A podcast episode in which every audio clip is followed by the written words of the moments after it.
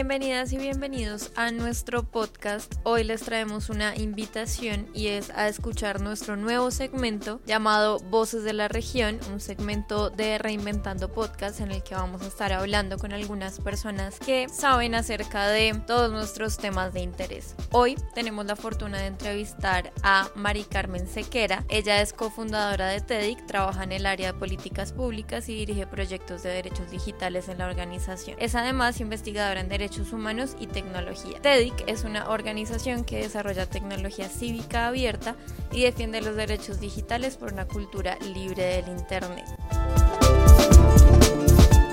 Con toda esta experiencia que tiene Mari Carmen, hoy vamos a hablar acerca de los retos de la democracia en un mundo digital y desigual. Por ello, le preguntamos acerca de la Declaración para el Futuro del Internet con motivo del Summit de la Democracia, las tecnologías digitales pueden promover la conectividad, la democracia, la paz, el Estado de Derecho, el desarrollo sostenible y el disfrute de los derechos humanos y las libertades fundamentales. Sin embargo, es preciso reconocer que, de acuerdo con el Banco Mundial en el 2021, menos del 50% de la población de América Latina y el Caribe tiene conectividad de banda ancha fija. Con estos datos en mente y recordando todo lo que se transformó en un proceso online a causa de la pandemia, Mari Carmen, ¿cuál consideras que es el siguiente paso para fortalecer las ciudadanías digitales e incluir a aquellas personas que no tienen acceso al Internet? Bueno, en términos generales, el, gran desafío a una América Latina es entender, ¿verdad?, su rol, ¿verdad?, y, y como Estado también como órgano garante de ser responsable de conectar a la gente a un acceso a la información. Y este acceso a la información obviamente está fijada por por, varios estándares de derechos humanos, lo cual es una responsabilidad del Estado de, que todas las personas tengan una calidad y una, un acceso eh, deliberado, obviamente, a esta tecnología.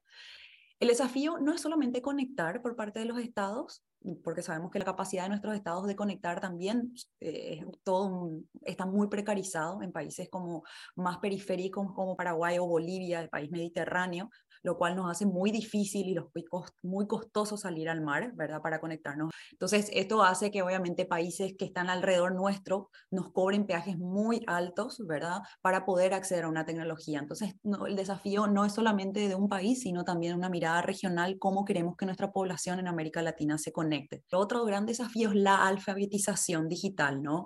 Que tiene que ver y está enfocado no necesariamente solamente en el acceso, sino también en el desarrollo de habilidades en un dispositivo mucho más grande que un celular, sino también en frente a una computadora.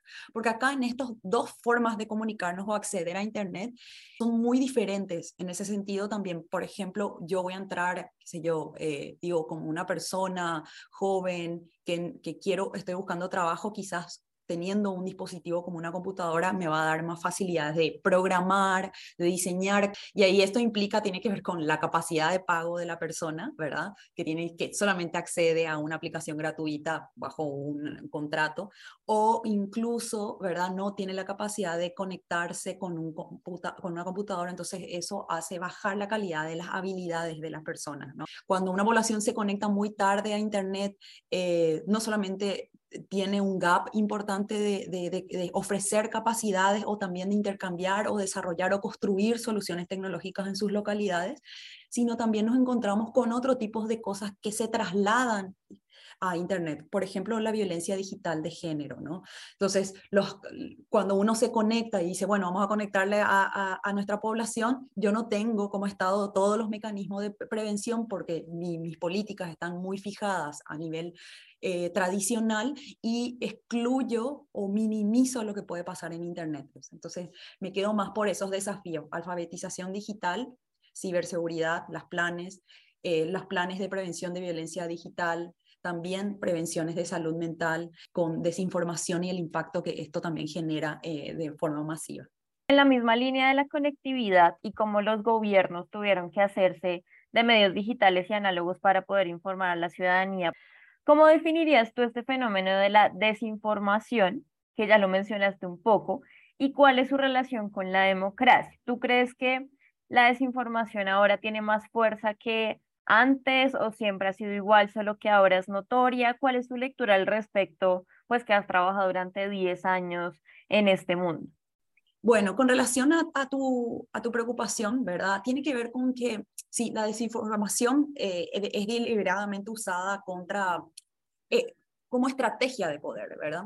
Entonces, eh, la función no es solamente desinformar, sino también es manipular a la población y, y, por sobre todo ir en contra de otras direcciones como para generar situaciones de incertidumbre, ¿verdad? Tiene que ver con eh, la desconfianza de las instituciones del Estado, ¿verdad? Desmontar esa, esa confianza, también generar cuestion, cuestionamientos de realidades y tiene que ver con esos problemas de sesgos de confirmación que se encuentran mucho más en, explícita, ¿verdad? En nuestros contextos, porque no es una población muy eh, alfabetizada tiene limitaciones también de construir un pensamiento crítico y para evaluar si esa eh, si esa historia o esa narrativa me convence a mí. No significa que, eh, que, sea verdad o falsa, sino que en realidad tiene que ver con que yo cómo construyo mi verdad.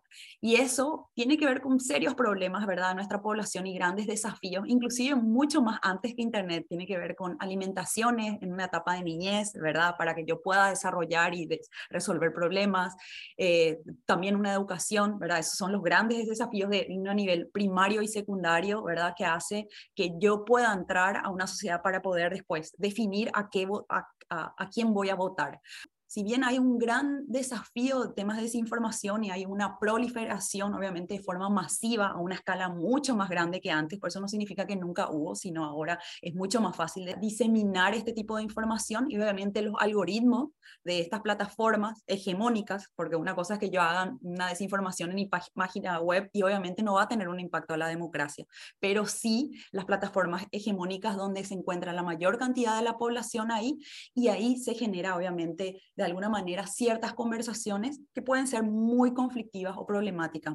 Pero aún así, no, no hay todavía una correlación real en el día de la votación. La gente va a votar y elige finalmente. Entonces, todavía no hay una correlación de decir que esa gente desinformada y manipulada se fue. Es como también subestimar un poco a la población cívica que se va a votar y que piensan de que simplemente porque estuvo bombardeada durante unos 10 meses de propaganda electoral o desinformación, de y, encima, como decía, está, eh, eh, está inducido también por estos algoritmos que como quieren más clic, de alguna manera esos propios algoritmos hacen de que se viralice mucho más rápido una información más, eh, más controversial quizás o cuestionable de alguna manera, ¿no? Y por otro lado también el rol de, los periodistas que, que, de alguna manera se describen estos hechos, pero en realidad no hay un análisis narrativo de lo que está pasando, ¿verdad? Entonces, como que eh, simplemente eh, nos encontramos con esa situación como mucho más compleja y no subestimemos que, o sea, digo, la desinformación tiene un impacto a la democracia, sí puede tener, nos ha demostrado de alguna manera, pero son guiños, hasta ahora no hay una correlación en el día D de las elecciones, ¿verdad? Pero que sí me parece eh, muy importante abordar. Por otro lado, quizás no necesariamente abordando solamente elecciones, porque yo creo que la desinformación sí hay que abordarlo de manera como específica en cada uno de los grupos y cómo y por qué.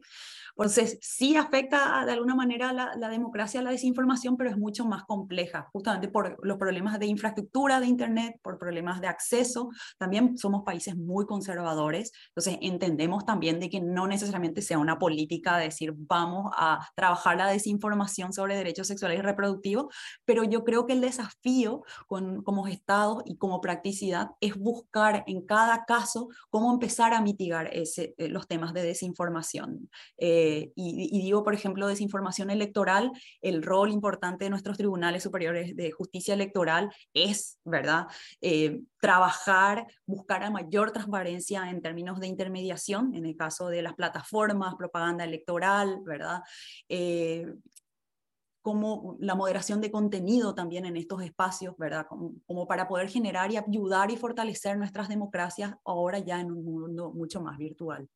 En un futuro, ¿Tú cómo crees que va a ser la digitalización si es que llega a ser una digitalización completa de la política? ¿Crees que, por ejemplo, Facebook y todo este tema del metaverso, la realidad virtual va a ser un espacio regulado y de pronto más cercano a esa ciudadanía que puede tener acceso? ¿O crees que por el contrario vamos a irnos a otro lado de comenzar a migrar a cosas o prácticas un poquito más análogas? ¿Cómo crees tú, no sé, en 10 años, qué va a ser ese futuro? Me encanta pensar futuros, ¿no? Yo, yo creo que serían dos, ¿verdad? Una, si seguimos el mismo camino que estamos ahora teniendo con relación a regulación de intermediarios, no sé si va a cambiar mucho la realidad, ¿verdad? Como son modelos de negocios eh, donde la extracción de datos, la vigilancia masiva, ¿verdad? Son elementos importantes como para tener a una, a una población conectada a lo que dé lugar para que yo pueda seguir vendiéndote productos. Entonces, ese tipo de modelos es bastante destructivo como sociedad y yo no sé si las plataformas hegemónicas quieren cambiar su modelo de negocio, ¿no? Eh, si bien hay pequeñas intenciones de mejorar, ¿verdad? Sus futuros con herramientas futuras como, por ejemplo, el caso de Meta con Metaverso, eh, o por ejemplo la implementación de inteligencia artificial sigue teniendo muchos problemas de sesgo, ¿verdad? De, de sesgos que hacen que, a diferencia de cuando hablamos de robots, o sea, no cuando nos imaginamos inteligencia eh, artificial pensamos robots asesinos, en realidad la sutileza de este tipo de tecnología no es como ese robot que nos imaginamos, sino es mucho más pequeña a la vista de todas las personas y que corroe, ¿verdad?, bajo sus sesgos de implementación de códigos de inteligencia artificial y que obviamente es creada por los humanos, entonces hay muchos errores y afecta al acceso a muchísima gente, inclusive a acceso al, a lo que el Estado te puede ofrecer. Por ejemplo, cuando yo quiero acceder a la justicia, a veces no me va a responder de la misma manera que a otras personas. Eso va a poder tener, o sea, eso se genera obviamente por esos sesgos que hoy la tecnología ya lo está implementando con inteligencia artificial en los poderes judiciales, por ejemplo. Entonces, esa sutileza hace problemas gravísimas, invisibles al, ojo humano, pero que son mucho más graves porque obviamente tienen que ver con problemas de acceso no solamente a los servicios, sino también que el Estado te reconozca como una persona con derechos. Eso es problemático. Pero pensando en un futuro más eh, utópico, ¿verdad? Me imagino que deberíamos pensar tecnologías con gobernanzas eh, más flexibles, donde nosotras tengamos también la misma relación de poder o quizás mucho más que ahora, ¿verdad? Para poder definir cómo queremos habitar este espacio.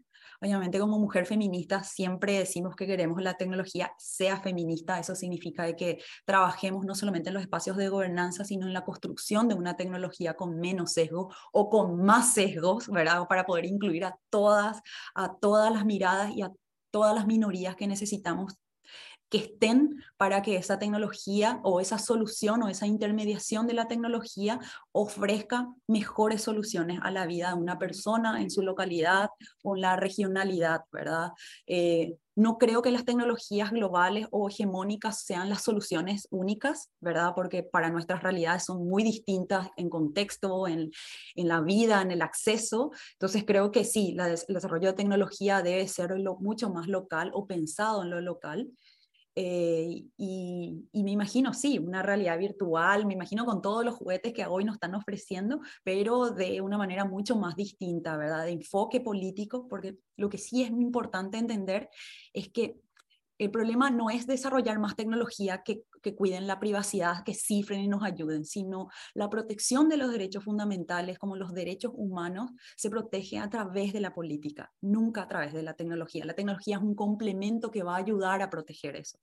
Entonces creo que la mirada más importante nuestra como ciudadanía en general, como persona, estar muy conscientes que esa tecnología debe estar nos debe ofrecer un espacio seguro para todos, pero también debe haber una regulación o un Estado que te garantice que ese espacio es seguro para todos. Y eso obviamente se hace a través de nuestros espacios políticos y la confianza en la democracia.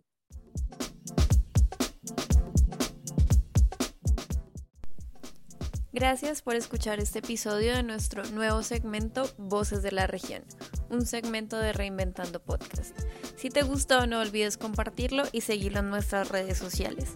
Estamos en Twitter como Red Raya al Piso Innovación y en Instagram y en Facebook como Red Innovación. Además, tenemos una página web www.redinnovación.org. Recuerda que estamos en SoundCloud, Spotify y Apple Podcast. Un saludo.